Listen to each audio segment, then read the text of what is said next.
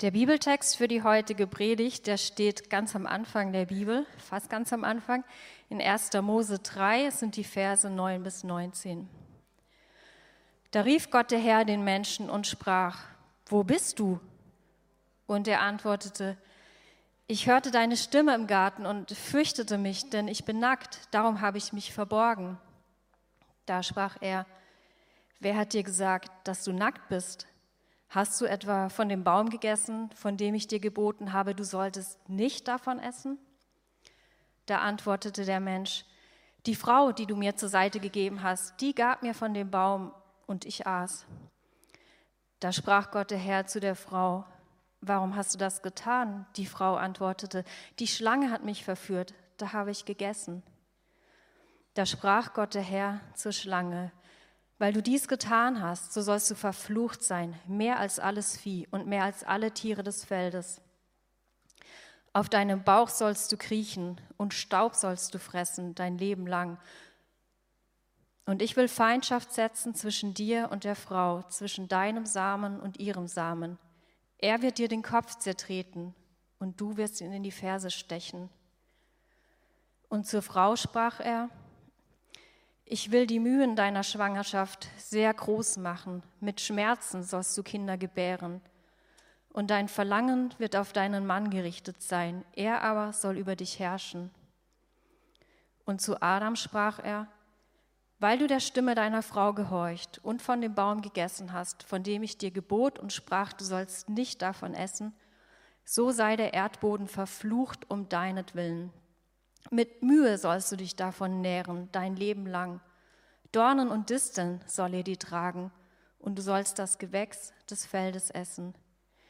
Im Schweiße deines Angesichts sollst du dein Brot essen, bis du wieder zurückkehrst zum Erdboden, denn von ihm bist du genommen, denn du bist Staub, und zum Staub wirst du wieder zurückkehren.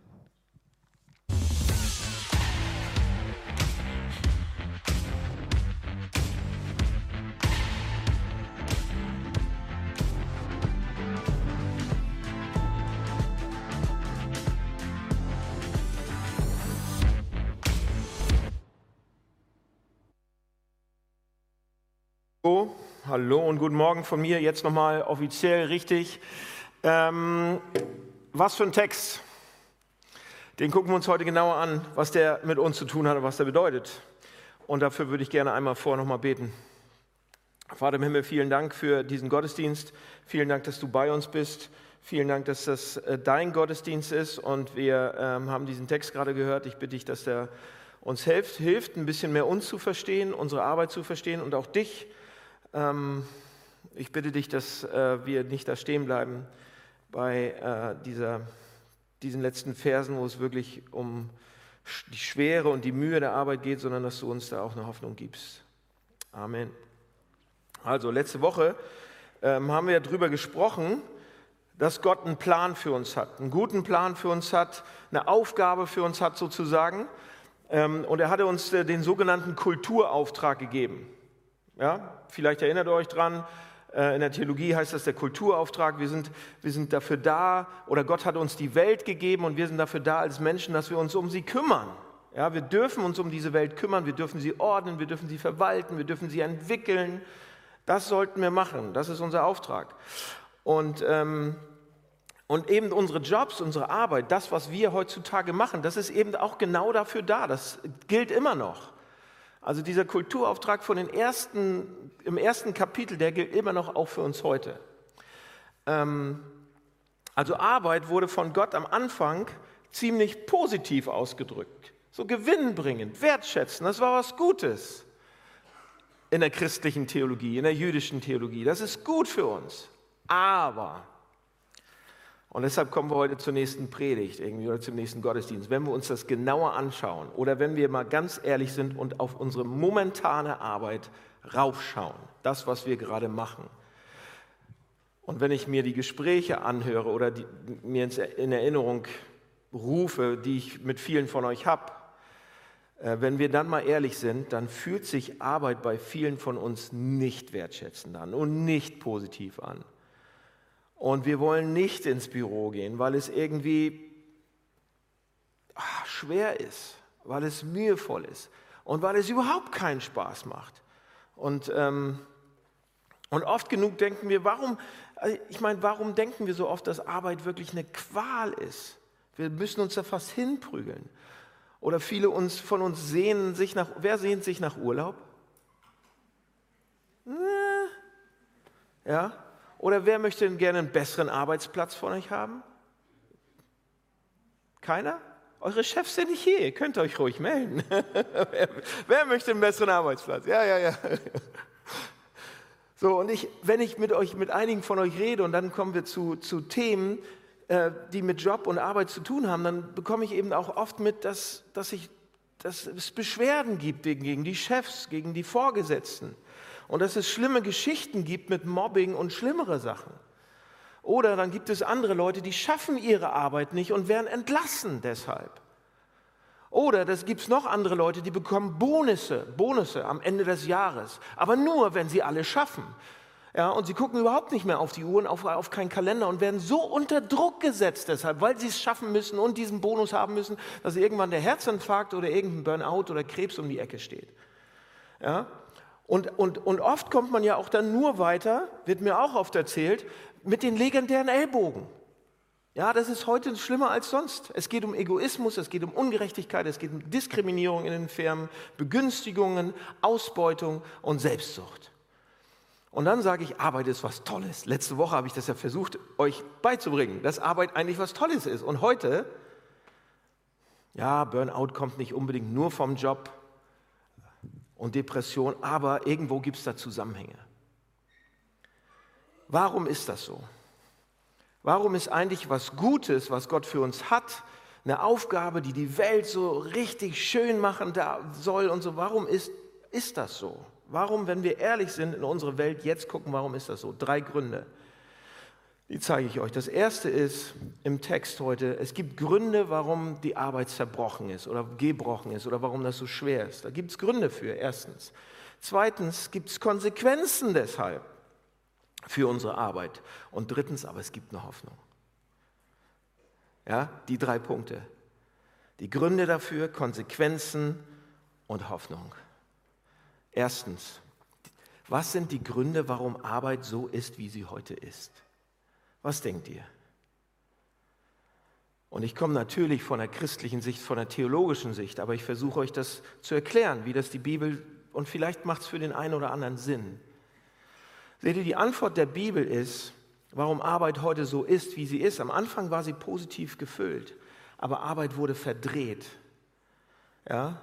Weil die guten Gedanken, die Gott über Arbeit hatte, wurden pervertiert, wurden umgedreht. Irgendwas läuft doch komplett aus dem Ruder, nicht nur mit unserer Welt, natürlich mit unserer Welt auch. Und wir gucken drauf und sagen, was ist das, was da so aus dem Ruder läuft?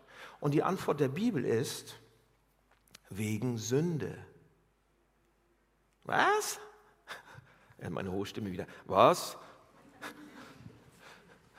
Was ist, was ist das für ein Konzept von Sünde? Warum redest du über Sünde? Daran glaubt doch kein Mensch mehr. Du kannst doch, wir sind in der Kirche und du holst Sünde raus. Das ist doch unterdrückend. Ja, wenn ich darüber rede sozusagen. Und es hat so viele Menschen kaputt gemacht und so viele Menschen unter Druck gesetzt in den letzten Jahrhunderten. Ja, das stimmt. Ja, das stimmt. In den Jahrhunderten und heute gibt es leider, es gibt heute immer noch Kirchen und Christen, die dieses Wort benutzen, um andere schlecht zu machen und ihnen schlechtes Gewissen zu machen und sie unter Druck zu setzen. Äh, und trotzdem, ich habe ein Zitat mitgebracht von Matthias Matusek, ähm, Redakteur und Chefredakteur in der Bild. Der sagt Folgendes. Sie, und damit meint er die Sünde, sie hatte ihre großen Tage. Sie hat glühende Reden beflügelt. Ihr wisst, welche er meint, ne?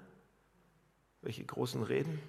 Die Sünde hat glühende Reden beflügelt. Sie hat Menschen in den Staub gezwungen und um Vergebung murmeln lassen. Sie hat Königreich und immense Besitztümer ermöglicht, hat Leichenberge verschuldigt und war Anlass für spektakuläre Lebensumschwünge und Neuansätze. Die Rede ist natürlich von der Sünde. Die Sünde ist auch der öffentlichen Rede verschwunden. Sie hat sich neue Papiere, neue Identitäten besorgt. Von Sünde spricht keiner mehr. Die Sünde hat kein metaphysisches Gewicht mehr. Sie wird nicht mehr ernst genommen. Man könnte sagen, die Sünde hat ein Imageproblem. Ich weiß gar nicht, ob er Christ ist oder nicht, er ist Chefredakteur beim Spiegel. Ähm, und er sagt das. Und ja, aber, Freunde, aber, wenn man den Begriff und das System von Sünde nicht hat, das kommt so ein bisschen bei ihm dann später auch raus noch. Also wenn man das System vom Bösen, vom Menschennegierenden, von, vom Kaputtmachen nicht hat, wie wollen wir dann gegen Krieg oder gegen Rassismus oder wie wollen wir das erklären? Ja, ist einfach so passiert, Entschuldigung. Diese Dinge, sind diese Dinge normal und man kann nichts dagegen tun? Noch ein Zitat gleich am Anfang von äh, ähm, G.K. Chesterton, er ist ein Brite, und er sagt folgendes: Der christliche Glaube predigt eine offensichtlich unattraktive Idee, nämlich dass alle Menschen Sünder sind. Aber wenn wir uns die Auswirkungen dieser Idee ansehen, dann sehen wir Mitgefühl und Brüderlichkeit, andonnerndes Lachen und Barmherzigkeit. Denn nur mit dieser Lehre können wir gleichzeitig dem Bettler Erbarmen zeigen und dem König misstrauen. Seht ihr, was er damit sagt, ist, wenn wir das Konzept von Sünde haben, dann haben wir auch ein Recht, gegen Sünde und Ungerechtigkeit vorzugehen. Wenn wir das nicht haben, können wir sagen, oh, was ist denn, woher kommt das? Aber wenn wir es haben, dann steckt das da auch drin. So Leute, was ist nochmal Sünde eigentlich? Was ist die Definition von Sünde? Seht ihr, die biblisch-theologische Definition ist, sich selbst an die Stelle von Gott zu stellen erstmal. Also nicht klauen und diese, nee, nee, nee. Das, das, was dahinter steckt, ist, die Definition von Sünde, sich selbst an die Stelle von Gott zu setzen. Es bedeutet, sich diese Ausnahmestellung und Rechte anzueignen, die eigentlich nur Gott hat. Und was, da, was dadurch passiert und passiert ist, wenn wir so tun, als wenn wir alles wissen, was richtig und was falsch ist, wenn wir so tun, als wenn wir Gott wissen, als wenn wir Gott sind. Dann guckt euch die Welt an, was passiert. Aber was dadurch passiert ist, Beziehungen werden zerstört. Und zwar das Erste, was zerstört wird, ist die Beziehung von Gott zu uns. Wir kennen ihn gar nicht mehr. Wir wissen gar nicht mehr, wer er ist. Und als Folge davon wird auch die Beziehung zwischen uns selbst zerstört. Wie können wir das erkennen? Guckt mal in unseren Text rein, Vers 9 und 10. Da rief Gott der Herr den Menschen und sprach, wo bist du? Und er antwortete, ich hörte deine Stimme im Garten und fürchtete mich, denn ich bin nackt, darum habe ich mich verborgen. Ja, Adam sagt hier, der Grund, warum ich mich versteckt habe, warum die Beziehung kaputt ist, warum ich mich weglaufe vor dir, ist, weil ich mich schäme, weil ich nackt bin. Seht ihr, Nacktheit im Hebräischen ist eine Redewendung für etwas, das, das über die bloße Scham hinausgeht. Du denkst, ja, nackt, alle möglichen Leute sind nackt in der Sauna und schämen sich nicht. Nee, nee, nee. Was hier gemeint ist, ist, Nacktheit ist ein Gefühl von Schuld, dass mit mir irgendwas nicht stimmt. Ein Gefühl von Scham, dass ich mich beweisen muss, dass ich mich bedecken muss, dass ich verhindern muss, dass mich andere Menschen so sehen, wie ich wirklich bin, weil sonst würden sie mich vielleicht ablehnen. Und davor habe ich Angst. Nacktheit ist ein psychologischer Mangel, ein Unbehagen an dem, was, was man ist, wer man ist. In Vers 7 und 8 wird uns gesagt, bevor Gott auftaucht, also ein Vers vorher, habt ihr, habe ich nicht lesen lassen, aber bevor Gott auftaucht, machen sich der Mann und die Frau Feigenblätter. Sogar voreinander. Gott ist noch gar nicht da. Und sie schämen sich sogar voreinander. Das heißt, die Beziehung mit Gott ist hinüber. Sie hauen ab, sie wissen, sie kennen Gott gar nicht mehr, sie wollen vor ihm sich verstecken. Aber das Beziehung, die Beziehung zum anderen Geschlecht und auch zu anderen Menschen ist auch defekt. Das heißt, wir wollen nicht zugeben, was mit uns nicht stimmt.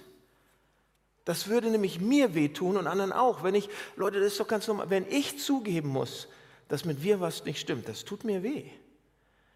Oh, eigentlich will ich doch gut sein, perfekt sein. Steckt in uns drin. Wir wollen das Schlimmste an uns nicht wahrhaben. Wir verdrängen es, wir geben es nicht zu, wer wir sind. Und das hat noch mehr Folgen. Passt mal auf, als Gott hier in Vers 11 nämlich sagt, da sagt er, hast du etwa von dem Baum gegessen, von dem ich dir geboten habe, du solltest nicht essen. Also Gott spricht mit dir und du sprichst mit dem heiligen Gott, also du bist im Gespräch und er fragt dich was. Und wisst ihr was, die Frage, und wisst ihr, was Adam dann antwortet? Habt ihr es noch im Kopf? Die Frau, die du mir gegeben hast. Also Adam hat was, hat was falsch gemacht. Und was macht er? Er sagt, die du mir gegeben hast. Du bist schuld. Hättest mir ja nicht geben müssen. Seht ihr, er, er bringt, er verdreht das und sagt, nee, nee, nee, ich habe keine Schuld. Du. Und dann sagt der Mann, und die Frau hat es getan. Hauptsache, ich habe keine Schuld, ja? Und als Gott sich dann an die Frau wendet, genau das Gleiche. Was hast du zu sagen dazu? Und sie sagt, die Schlange hat es gemacht. Aber hier ist der Punkt. Wenn Adam sagt, sie hat mich dazu gebracht, was meint er eigentlich damit? Also erstmal gibt er Gott die Schuld, aber wenn er dann sagt, die Frau hat mich dazu gebracht, was sagt er damit? Er sagt damit, sie war es, bestraf sie, nimm sie, sie ist die Schuldige, schick sie in die Hölle, gib mir eine andere Frau, bitte. Theo, ja, das steht da mitten in den Zeilen. Und dann, und dann der Frau sagt, und dann der, der Frau sagt, sagt das ja zur Schlange, dass, dass die Schlange schuld war. Seht ihr, daran erkennen wir das Wesen von Sünde oder den Charakter von Sünde. Sünde, auch wenn das ein blödes altes Wort ist, oder unser Charakter, Schattenseiten, wie ihr das nennen wollt, aber es ist Sünde, sagt die Bibel. Sünde ist die Bereitschaft, einen anderen in den Dreck zu ziehen, um sich selbst zu rechtfertigen. Sünde ist, sich auf Kosten anderer Menschen und Gott zu rechtfertigen, um sich anderen überlegen zu fühlen, um sein Selbstbild aufzubauen. Ich bin nicht der Schuldige, ich bin gut. Und Leute, das ist ja auch so, um, sie, um mein Selbstbild noch weiter aufzubauen, muss ich mich anderen Menschen überlegen fühlen. Ich bin besser. Und oftmals mache ich es auch, ich, ich stelle dann andere Menschen bloß, damit ich besser. Ich beute andere Menschen aus, damit ich besser. Und die Sünde sagt, dein Leben, dein Leben, um meins zu verbessern. Das ist das Prinzip. Dein Leben, um meins zu verbessern. Nicht mein Leben, um deins zu verbessern. Dein Leben, um meins zu verbessern, ich werde dich aussaugen, ich werde dich ausbluten lassen, ich werde dich benachteiligen, ich werde, ich werde damit ich mich selbst besser fühlen kann, damit ich mich selbst rechtfertigen kann, damit ich selbst die Bedeutung haben kann, die ich so sehr brauche und die Sicherheit und die Anerkennung, die ich haben will. Andere runterziehen, sich auf Kosten anderer Menschen zu rechtfertigen, sich besser zu fühlen als alle anderen. Ich bin gut, weil du schlecht bist. Ich bin kompetent, weil du inkompetent bist. So Leute, und jetzt sind wir mitten in unseren Jobs, oder? Mittendrin. Seht ihr, als ich das erste Mal mein erstes kleines Geld verdient habe, da war ich so 14, 15, 16, ich weiß nicht mehr genau, meine Mutter weiß es ein bisschen besser. Und wir hatten Nachbarn, also schräg gegenüber von uns gewohnt, und die waren Dachdecker, war eine Dachdeckerfirma, also der hat beim Dachdecker gearbeitet. Und ich war so, also noch Teenie, und am Samstag hat er mich immer mitgenommen. Ich durfte ab und zu mal mitfahren und habe dann natürlich auch mein erstes Geld bekommen und wir sind dann, ich durfte in den Laster rein und morgens um fünf, vier, fünf, dann am Samstag los. Habe ich auch nicht so lange gemacht, war ja verrückt, ne, irgendwann, aber bin dann mit und wir sind nach Lübeck gefahren in die Innenstadt. Und äh, wie das so ist, was, muss, was war mein Job? Ich muss die ganzen Ziegelsteine, und das waren Altbauwohnungen, da gab es keine, keine Fahrstühle, alles. Ich muss die ganzen Dachziegel hochschleppen, die Dachpappe, ja, die Schweißbahn und dann diesen Brenner und alles. Ja, das war mein Job. Und äh, deshalb bin ich auch so ein Muskelpaket geworden. Und, ähm, und dann aber, wenn die, wenn, die, wenn die Dachdecker dann da oben standen, ja? Dann wurde erstmal das Dach inspiziert. Und sie sind dann so runtergegangen und unten war dann die Einkaufsstraße und alles. Und haben sie erstmal geguckt, oh ja, die Menschen haben nicht runtergespuckt, haben sie nicht gemacht. Aber sie haben sich dann das Dach angeguckt und wisst ihr, was sie dann immer gesagt haben? Hat sich so eingeprägt. Handwerker, was sagen die dann immer? Wer hat das denn hier gemacht? Wer hat so ein Mist hier abgeht. Alle Dachdecker, die ich kenne. Klempner auch. Elektriker sind richtig gut da drin. Ja? Wer hat denn das hier gemacht? Wer hat denn so eine Arbeit hier abgegeben? Würde ich nie machen. Ja, und das ist ähm, meine Erfahrung. Hat sich so eingebrannt, muss ich aufpassen, dass ich nicht auch mache. Das ist bei Kreativen genauso. Bei Musikern. Ey, also den Song hätte ich ein bisschen anders gespielt. Was hat denn er sich daraus gedacht? Ist vielleicht ein Plagiat. Kreative, Designer. Ah, das ist aber schief gegangen. Ja? Rechtsanwälte. Wer hat denn den Vertrag aufgesetzt? Da muss ich ja nur einmal rüber gucken und alles ist hinfällig. Ja? Egal fast welcher Beruf, egal wo, beim Pastor, ja, Der hat eine ganz, Pastoren unter sich, Freunde, hat er eine ganz gute Predigt gehalten, aber Seelsorge kann er nicht. Warum machen wir das? Genau aus den Gründen, die ich gesagt habe. Ich muss meinen Selbstwert darstellen und größer machen auf Kosten von anderen. Und das ist nicht gut. Das ist eine Wurzel, die in uns drin ist, bei allen von uns. Und zwar in unserer Arbeit ganz, ganz doll. Der Impuls ist immer, ich bin besser als du. Und deshalb weiß ich, dass ich in Ordnung bin. Dass ich okay bin. Merkt ihr? Egal, das kann man witzig erzählen, das kann man ernst erzählen. Das ist Sünde. Das meint die Bibel mit Sünde. Es ist, und das ist wirklich die Wurzel, wenn man da mal lange gucken würde, von allem anderen, von Mord, von Rassismus, von all unseren Konflikten. Und es betrifft uns alle. Da ist nicht einer ausgenommen. Egoismus steckt in unseren Knochen. Das ist nicht nur ein Problem, wenn wir schlechte Vorbilder oder ein schlechtes Umfeld haben, wir sind so verdrahtet. Im Westminster Katechismus wird geschrieben, wir sind nicht deshalb Sünder, weil wir sündigen, vielmehr sündigen, weil wir Sünder sind. Wir sind das. Okay, das sagt uns der Text als erstes und das ist keine gute Nachricht. Das macht auch keinen Spaß, euch das so zu, um, um die Ohren zu knallen. Aber wir brauchen das, um das zu erklären, warum es so aussieht, wie es ist. Das ist nämlich nicht lustig. Und wir leiden drunter. Und es gibt Konsequenzen. Damit bin ich beim zweiten Punkt. Was sind denn die Konsequenzen? Drei kleine Konsequenzen sehen wir im Text. Ja? Nämlich A, Mühen, B, Dornen und Disteln und Staub. Es ist Mühsal, Dorn und Disteln und Staub. Was bedeutet das? Wir gucken uns mal Vers 16 an, geht es nämlich los. Und zur Frau sprach er nämlich, ich will dir Mühen deiner Schwangerschaft sehr groß machen, die Mühen, und mit Schmerz sollst du Kinder gebären, und dein Verlangen wird auf deinen Mann gerichtet sein, er sollte über dich herrschen. Leute, allein der Vers wäre eine eigene Predigt. Und ich kann da nicht reingehen, da steht viel über Männer, Frauen und so weiter drin. Ähm, Tim Keller hat dazu in einer seiner Predigten, habe ich letzte Woche kurz gelesen, auch als Vorbereitung, und er sagt dafür, äh, dazu zu diesem, nur zu diesem Männer-Frauen-Geschichte. Und deshalb, ich reiß das an, wir reden auch mal irgendwann drüber, aber jetzt sonst wird die Predigt zu lang. Er sagt, es gibt etwas an einem Mann und etwas an einer Frau, das, jede, das, das anders ist und durch die Sünde verzerrt und, und wird das noch mehr betont.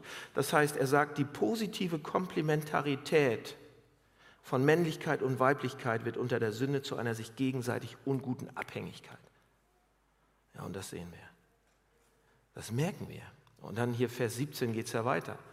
Ja, und zu Adam sprach er, weil du die Stimme deiner Frau gehorcht und von dem Baum gegessen hast, von dem ich dir gebot und sprach, du sollst nicht davon essen, so sei der Erdboden verflucht um deinetwillen. Mit Mühe, da wieder Mühe. Seht ihr, was Gott hier macht? Gott verknüpft die Mühen in Vers 16 von Liebe und von Ehe mit den Mühen der Arbeit sehr, sehr eng miteinander in diesen Versen. Sowohl das Gebären, das ist in einigen, in einigen Sprachen ist das das gleiche Wort für Gebären, Labor, zum Beispiel im Englischen, und Arbeit. Und es ist eng verknüpft, das sind beides Mühsal, sowohl das Gebären als die Arbeit auf dem Feld ist Mühsal. Also die erste Konsequenz von so, wie wir sind, wie wir verdrahtet sind von diesem Sündenfall, ist, dass wir Mühe haben. Leute, ich war bei allen drei Geburten meiner drei Töchtern dabei. Das ist Mühe. Das ist kein Spaß. Das ist, ja, und ich habe oft genug Seelsorge mit Ehepaaren. Das ist Mühe. Beziehung und Ehen aufrechtzuerhalten, dran zu arbeiten. Und unsere Arbeit, das ist auch Mühe. Also für alle, die jetzt bald heiraten wollen, macht es trotzdem, ja? Wir kriegen das auch hin. Aber es ist nicht einfach so. Und ich, ein, ein Vorgeschmack. Mit Gott kriegt man das besser hin als alleine. Jetzt zur Ehe, aber das ist jetzt nur. Das ist die Mühen. Wir haben Mühen, das ist eine Konsequenz. Das zweite sind Disteln und Dorn. Dorn und Disteln, Vers 18. Ja, habe ich jetzt nicht, aber ähm, Dorn und Disteln soll, er, soll, soll der Erdboden tragen, das Feld tragen und du sollst das Gewächs des Feldes dann essen. So, was sind diese Dorn und Disteln? Das ist eine Metapher aus der Landwirtschaft. Klar, wo Dorn und Disteln sind, gibt es weniger Ernte. Wo Unkraut ist, weniger Früchte. Das bedeutet, wenn wir es auf unsere Arbeit anwenden oder übertragen, dann kann eben unsere Arbeit auch fruchtlos sein. Wir arbeiten wie die Stiere, wir geben uns Mühe, aber es gibt nur Frust und keine Erfüllung. In seinem Buch zur Überarbeit hat Tim Keller Folgendes geschrieben, den zitiere ich nochmal. Er sagt Folgendes zu diesen Dorn und Disteln. Zum Alltag der Arbeit gehören immer auch Schmerz, Konflikte, Neid und Erschöpfung und nicht alle unsere Ziele werden wir erreichen. Da träumen wir davon, eine ganz bestimmte Arbeit zu tun und das mit höchster Qualität und dann bekommen wir nie die Gelegenheit dazu. Oder wir bekommen die Gelegenheit, aber schaffen die Arbeit nicht so gut, wie sie sein müsste. Oder Konflikte mit Kollegen und Vorgesetzten schwächen unser Selbstvertrauen und unsere Produktivität. Und selbst wenn ich mit der Qualität meiner Arbeit zufrieden bin, bin ich vielleicht enttäuscht, wie wenig sie an Ergebnissen bringt. Seht ihr, das machen Dorn und Disteln manchmal. Und ihr merkt, und ihr findet euch wahrscheinlich an der einen oder anderen Stelle wieder. Und dann ist noch eine Konsequenz und das ist Staub. Vers 19. Im Schweiße deines Angesichts sollst du dein Brot essen, bis du wieder zurückkehrst zum Erdbeben. Und von ihm bist du genommen, du bist Staub und sollst zu Staub zurückkehren. Wisst ihr, was das bedeutet? Das bedeutet, dass infolge der Sünde nicht nur von Gott, von uns selbst und von anderen Menschen wir irgendwie entfremdet sind, sondern auch von der Natur. Ursprünglich waren wir für die Natur verantwortlich. Wir durften sie kreieren, wir durften sie kultivieren und uns um sie kümmern. Jetzt ist das Verhältnis nicht mehr in Ordnung. Überhaupt nicht. Beispiel. Zum, wir haben Hühner zu Hause. Wir haben ein kleines, kleines Häuschen, wirklich altes kleines Häuschen, das fällt bald zusammen, aber wir haben ein kleines Grundstück dahinter. Und da haben wir gesagt, meine, meine drei Mädels, wir wollen Hühner. Da war ich halt Hühner shoppen mit meinen Kindern, kann man heutzutage machen. Und bei so einem Bauern, ja, der war so und meinte, ja, wie viele Hühner willst du? Ja, vier, fünf, bitte. Nimm zehn. Okay. Also habe ich zehn Hühner jetzt. Und einen Hahn. Ich meine, wir sind in der Stadt, ich darf keine. Nimm einen Hahn, sonst kriegst du die Hühner nicht. Okay. Jetzt habe ich also so einen kleinen Welsumer Hahn. Das ist nur ein halber Hahn, das ist eine Zwergrasse. Ein halber Hahn so. Und äh, neun Legehennen. Aber hier ist das Problem. Die legen keine Eier, seit Monaten nicht mehr. Weshalb habe ich die Hühner? Um Eier zu bekommen. Jetzt legen die keine Eier. Was passiert? Mein Holzklotz, auf dem ich Holz mache sonst immer, rückt immer näher zum Hühnerkäfig.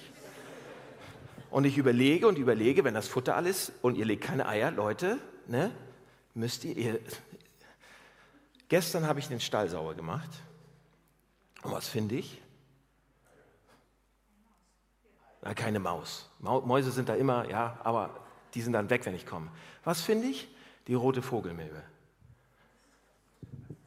Das ist ein Parasit, fragt unsere Landwirte unter uns die macht Hühner kaputt. Die sehen aus, als wenn drei Tage Regenwetter ist und so weiter. Also, was will ich damit sagen?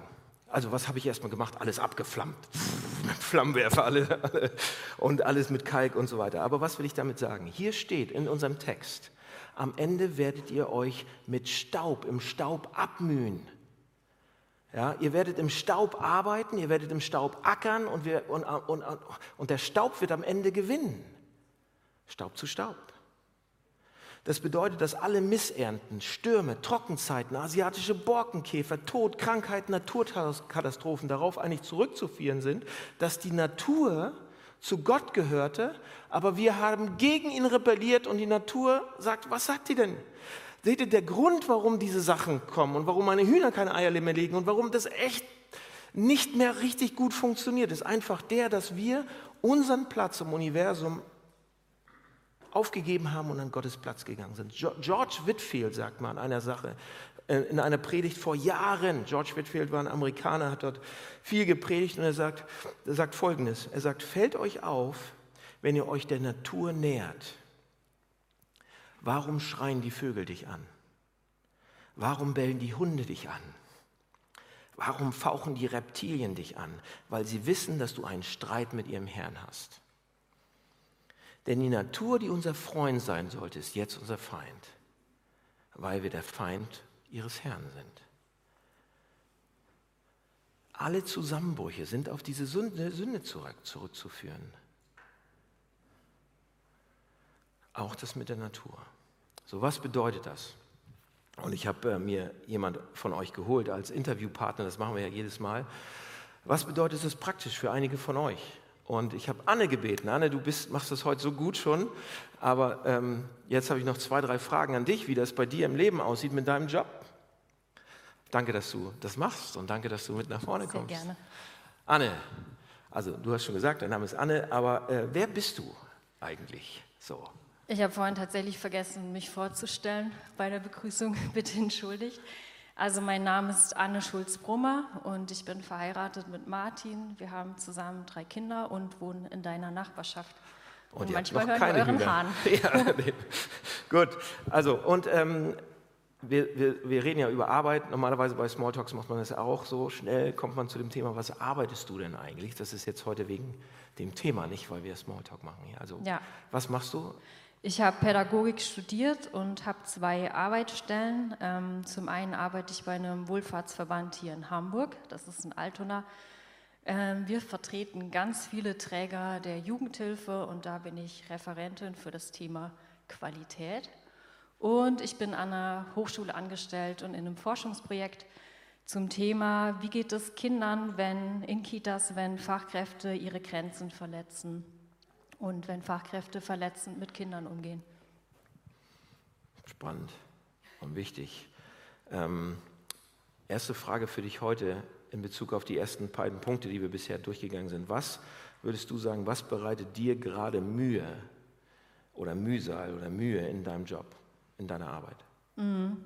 Ähm, du weißt das ja ein bisschen, meine Familie weiß das sehr gut und Freunde wissen das, dass ich eigentlich sehr, sehr gerne arbeite und mit sehr viel Leidenschaft arbeite und seit einem Jahr aber sehr herausgefordert und erschöpft bin. Und ähm, was mir am meisten Mühe macht, sind Konflikte in meinem Team und ähm, ganz unterschiedliche Sichtweisen, die wir nicht miteinander vereinbaren können. Und das kostet sehr viel Kraft. Und wir kommen, oder ich komme damit nicht wirklich weiter mit meiner Arbeit.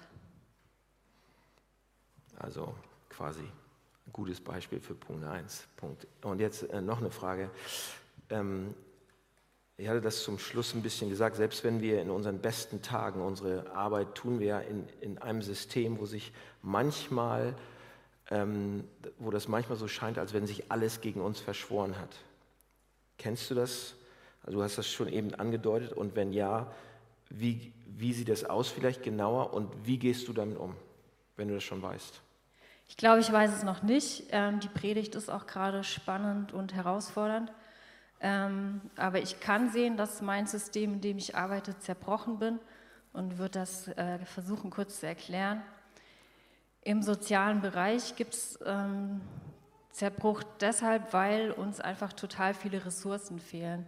Also ich arbeite vor allem mit Kitas und Kitas sind von der Politik her mit zu wenig Ressourcen ausgestattet und trotzdem sind da die jüngsten Kinder, also die jüngsten Mitglieder unserer Gesellschaft. Und damit bin ich eigentlich täglich befasst, dass die Fachkräfte, die Erzieherinnen, die Erzieher nicht so richtig das haben, was sie brauchen und wahnsinnig erschöpft sind, dass Kita-Leitungen, auch die langjährig erfahren sind, die eigentlich sehr tough sind, ins Burnout laufen, gerade nach der Corona-Pandemie, dass sie nicht mehr können. Und ich sehe es auch an meinem Arbeitsumfeld, dass wir ähm, die Arbeit kaum schaffen, dass die Aufgaben zu viel sind, ähm, dass wir immer von den Ressourcen her Mangel verwalten, zu wenig Menschen sind.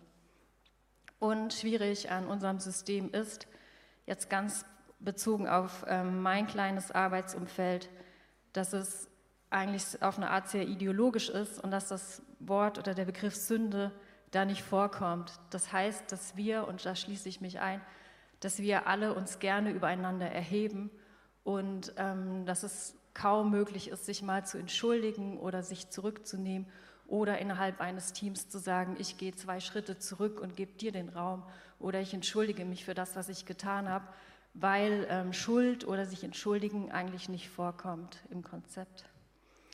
Und wie ich damit umgehe, ähm, ich merke vor allem, wie schwach ich bin und wie sehr ich Jesus brauche.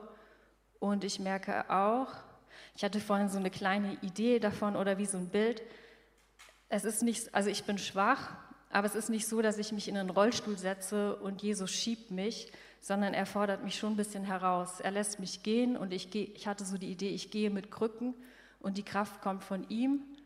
Ähm, aber er lässt mich laufen. Er setzt mich nicht in den Rollstuhl und schiebt mich. Er mutet mir das zu, dieses Ge Gehinke und Gestolpere. Aber er gibt die Kraft dazu und er ist viel, viel schlauer als ich. Das merke ich auch. Danke. Danke dir. Nimm's mit. Vielen Dank, Anne. Ähm, ja.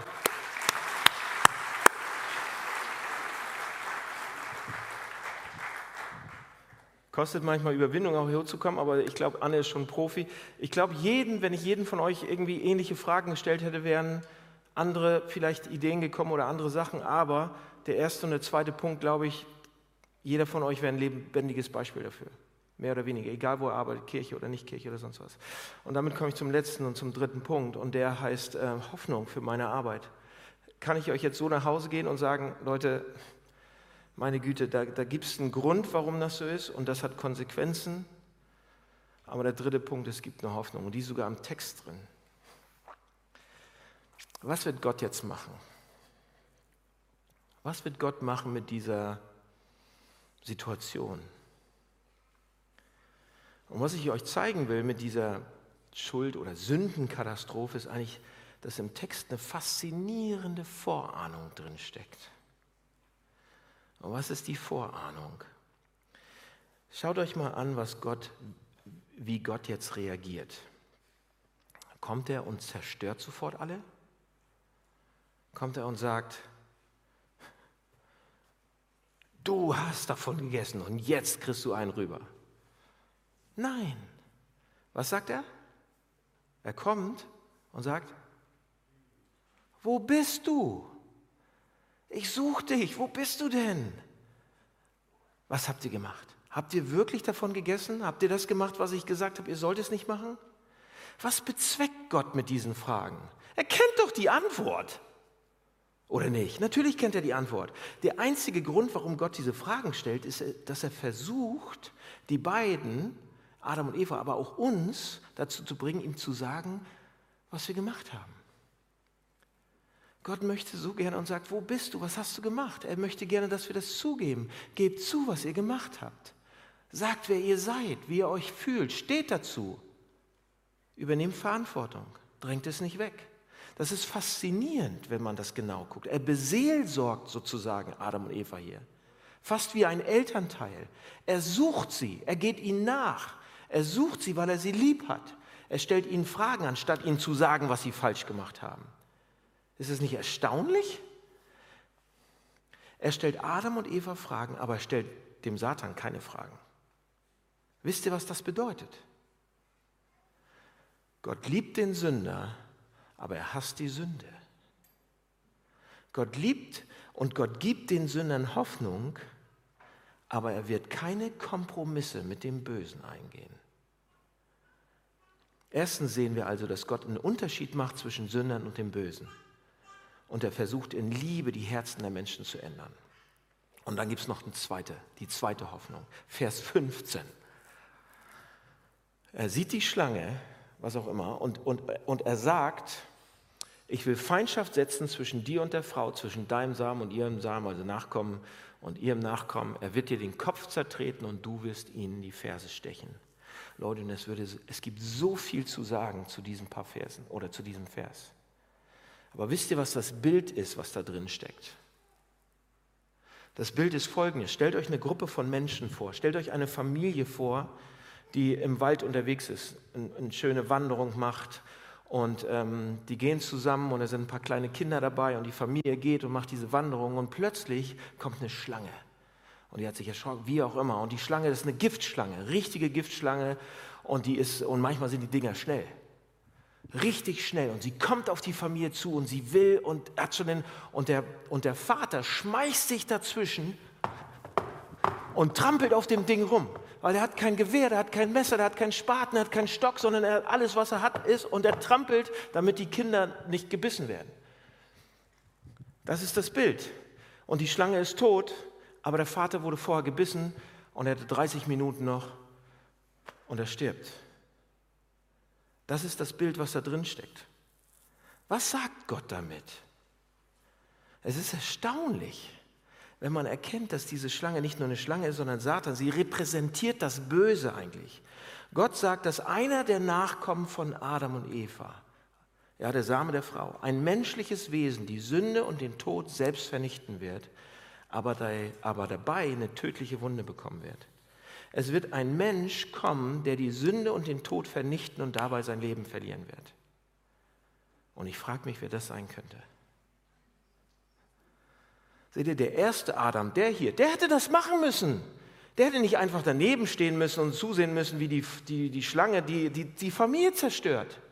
Der erste Adam hätte sich auf die Schlange stürzen müssen und drauf rumtrampeln müssen oder was auch immer. Aber der zweite Adam, der macht es. Und das ist Jesus Christus. Jesus Christus wird, wird sich mit der Sünde befassen und mit dem Bösen und wird es ein für alle Mal fertig machen. Und das hat er gemacht. Daran glauben wir. Wenn er ans Kreuz geht, da hat er sich mit der Sünde befasst. Damit er ist da hingegangen, ans Kreuz gegangen, damit alle Sünde bedeckt wird, begnadigt wird, vergeben werden kann. Wie? Seht ihr, ich habe einen Vers nicht abdrucken lassen, aber der ist so wichtig, deshalb ähm, das Vers 24 nicht abdrucken lassen, sondern einen Vers nicht vorlesen lassen und das Vers 24. Nämlich das war die Konsequenz. Da steht nämlich unter vertrieb den Menschen und ließ ihn vom Garten Eden, also östlich vom Garten Eden, und die Cherubim lagern, das sind Engel so, und die Flamme des blitzenden Schwertes, um den Weg zum Baum des Lebens zu bewachen. Also als Gott Adam und Eva oder den Menschen aus dem Garten schickt, aus seiner Präsenz wegschickt, dort gibt es ein Schwert. Und niemand kann von alleine in die Gegenwart Gottes zurückkommen. Niemand kann in den Garten zurückkommen. Niemand kann ins Paradies zurückkommen. Niemand kann in den Himmel kommen. Niemand kann zu Gott kommen, wenn er nicht durch dieses Schwert hindurchgeht. So, wofür steht das Schwert? Leute, das ist die Konsequenz von Sünde letztendlich. Das Schwert steht für Gottes Gerechtigkeit. Er kann nicht Böses zulassen. Und der Lohn von Sünde ist der Tod, sagt uns die Bibel. Niemand kann zu Gott zurückkehren, wenn er nicht durch das Schwert geht. Und dann sagt die Bibel uns in Jesaja, dass der Messias, der leidende Knecht, wenn er kommt, Jesus Christus, aus dem Land der Lebenden ausgerottet werden wird. Jesus Christus geht durch das Schwert. Und deshalb öffnet Jesus einen neuen und lebendigen Weg zurück in die Gegenwart von Gott. Und Jesus ging als erster dadurch. Und das Schwert hat ihn getötet. Aber was dadurch passiert ist, ist, dass sein, sein, sein Blut, das machen wir gleich im Abendmahl, das, was er dafür bezahlt, das bedeckt und überschreibt und nimmt weg, was wir falsch machen. Seht ihr, auf diese Art und Weise hat Jesus gesiegt und wird, wenn er wiederkommt, vollständig siegen. Das ist, was wir glauben. Das ist der Kern des Christentums. Das ist die Hoffnung, die da drin steckt. Das bedeutet nicht zu sagen, oh, ich werde mich jetzt bemühen. Leute, sagt das bloß nicht. Ich werde mich bemühen, ich werde ein gutes Leben führen, ich will weniger sündigen, ich bin ein guter Mensch, ich werde gut und, und Schlechtes werde ich nicht mehr tun. Viel Spaß, wenn ihr das versuchen wollt. Seht ihr, Christ zu sein bedeutet zu sagen, zu Gott zu kommen und zu sagen, Vater, Du suchst mich und du hast mich gefunden. Und jetzt sage ich, Vater, nimm meine Sünde weg, weil Jesus Christus alles dafür getan hat, was nötig war. Objektiv bedeck meine Sünde, indem du meine Sünde vergibst, aber subjektiv für mich kümmere dich um meine Sünde in meinem Herzen, weil ich fühle mich gerade nicht geliebt. Kümmere dich darum. Ich lebe nicht wie als wenn ich geliebt bin. Kümmere dich darum. Ich versuche mich zu beweisen und ich versuche die Kontrolle zu erlangen. Seht ihr, viele, viele Leute, viele Freunde von mir in Hamburg, wenn ich, wenn ich eines in den letzten Jahren hier gelernt habe, dann ist es, wie hart hier gearbeitet wird. Jeder arbeitet so viel und so hart, um etwas zu erreichen. Und viele Leute machen sich Sorgen und ärgern sich, ja, ich habe nicht den Job bekommen, den ich eigentlich verdiene. Ich gehöre da noch nicht zu, zu. Ich bin noch nicht bei der Elite angekommen. Ich bin nicht im Spitzengehalt. Oh, ich gehöre noch nicht dort. Ich habe es noch nicht geschafft. Ich muss noch dieses oder, oder ich ärgere mich, weil dieses oder jenes Projekt schiefgelaufen ist. Und ich verdiene immer noch nicht so viel Geld wie mein Kollege. Ich ärgere mich darüber. Ich habe es nicht geschafft. Oder ich nehme an Gewicht zu und keiner mag mich und niemand will mit mir ausgehen und was auch immer. Wir haben Angst und ärgern uns, weil wir nach Schönheit, nach Leistung, nach Erfolg, nach Anerkennung, nach Referenzen suchen auf unsere eigene Art und Weise. Wisst ihr, was diese Dinge sind? Das sind Feigenblätter. Wir versuchen, das sind Wege, wie wir versuchen, mit unserer Nacktheit umzugehen. Wir versuchen, mit dem Gefühl umzugehen, mit mir stimmt etwas nicht und ich weiß nicht, was es genau ist. Leute, und jetzt kommt, lasst euch von Jesus da helfen. Lasst euch doch von Jesus anziehen. Werdet Christ und lasst euch von Jesus anziehen. Akzeptiert, was er für euch getan hat. Bittet Gott, euch aufgrund dessen, und wenn ihr schon lange Christen seid, dann könnt ihr es heute trotzdem nochmal tun, bittet Gott, euch aufgrund dessen, was Jesus Christus getan hat, anzunehmen, neu anzunehmen und bittet den Heiligen Geist, dass das in euren Herzen so richtig verdeutlicht wird, bis ihr es rausschwitzt, was er für euch getan hat. Leute, als er ans Kreuz ging, hing er dort nackt. Warum? Wisst ihr warum? Damit wir keine Feigenblätter mehr kriegen, brauchen, sondern damit wir seinen königlichen Mantel bekommen. Er wurde dahin gepeitscht von den Soldaten, hat er diesen Königsmantel im Purpur bekommen. Und am Kreuz wurde er ausgezogen und er war nackt da, damit wir nicht mehr nackt sein müssen. Damit wir nicht mehr Feigenblätter oder Tierfälle haben müssen. Und sein, sein Prinzenmantel, wenn wir den anziehen, wisst ihr, was das bedeutet? Wenn wir den Jesu-Mantel anziehen, bedeutet das, dass Gott uns sieht, als wenn wir Jesus wären, als wenn wir dieser Prinz wären, als wenn wir tatsächlich das getan hätten, was Jesus gemacht hat. Und das bedeckt uns eigentlich, das bedeckt unsere Sünde, sodass Gott uns umarm nimmt, uns annehmen kann und wir das und wir zu ihm können, kommen können aufgrund dessen, was Jesus gemacht hat. Und wisst ihr, was dadurch passieren kann? Es wird beginnen, unsere Sünde zu heilen. Das Krebsgeschwür, das Ding, das da in unseren Beziehungen steckt. Weil wir so nervös und so beschämt sind und versuchen uns zu beweisen und so bedürftig. Wenn die Liebe Gottes dort hineingeht, wenn das rein sinkt, verändert das alles. Also, bittet Gott, dass er uns jetzt das gibt, was, was Jesus bereithält für uns. Damit wir eines Tages ganz und gar in Gottes Arm sein können. Lass mich beten. Vater im Himmel, vielen Dank für diesen Hoffnungsschimmer, der auch mit unserer Arbeit zu tun hat, mit unseren Jobs. Dass wir eben nicht mehr nach all diesen Sachen hecheln und, und arbeiten deshalb, sondern dass wir in dir schon alles haben, weil alle Arbeit bereits am Kreuz getan worden ist.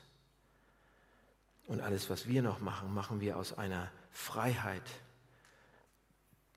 und, einem, und einer Demut heraus und einer Liebe für dich, dass das einen neuen Dreh kriegt. Wir müssen uns nicht mehr beweisen, wir müssen nicht mehr verdienen, wir haben schon. Das ist ein anderes Vorzeichen. Gib uns das heute. Lass uns das spüren und lass uns deshalb verändert in unsere Jobs gehen am Montag und am Dienstag, Mittwoch, Donnerstag. Amen. Ich gebe euch ein bisschen äh, Zeit, auch darüber nachzudenken. Eine, Zeit der Stille. Wir haben auch heute keine Musik dafür, aber Zeit der Stille, um darüber nachzudenken. Und dann würde ich gerne mit euch das Abendmahl feiern, um uns komplett daran zu erinnern, dass, das, dass Jesus Christus das für uns gemacht hat. Und dass das zählt. Und wenn wir das Abendmahl gleich nehmen, dann, ist das, dann lädt Gott uns ein an seinen Tisch und es ist ein Zuspruch für uns. Ich habe das gemacht für euch. Und das steht. Ein Augenblick der Stille.